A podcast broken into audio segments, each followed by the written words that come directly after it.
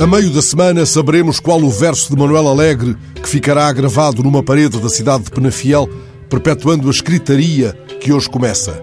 Será um verso enaltecendo aquilo a que o poeta chama a música secreta da língua, um sinal de que, na sua obra, o poema rimou sempre com a vida. Sei que nenhum verso vence a morte, escreveu ele, certa vez num quase autorretrato.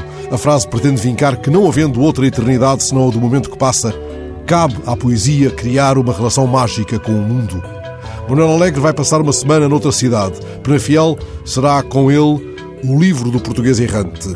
Todas as suas praças serão a Praça da Canção e o seu olhar maravilhado será o do miúdo que pregava pregos numa tábua. Pude ver nessa cidade o olhar encantado de Lídia Jorge, de Alice Vieira, de Mário Cláudio, de Pepe Tela.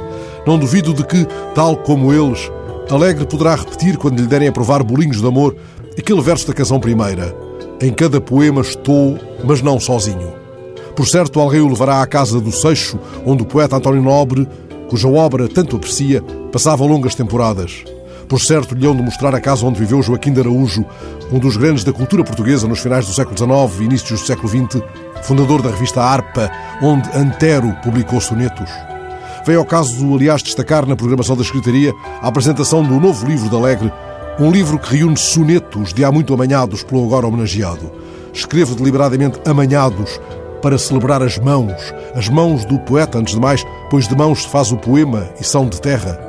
Acresce que, entre as muitas iniciativas que vão marcar a semana, idas a várias escolas, participação na Bibliomóvel, uma biblioteca em movimento pelos bairros sociais do Conselho, muitas tertúlias e o contacto tão estreito com os leitores, pretendo destacar ainda aquela que envolve o trabalho dos moradores do bairro Fonte da Cruz. Eles ergueram uma instalação intitulada Uma Casa Feita de Mãos, tomando como martelo e espátula versos de Alegre. Não são de pedra estas casas, mas de mãos. Em Penafiel diremos com o poeta: De mãos é cada flor, cada cidade.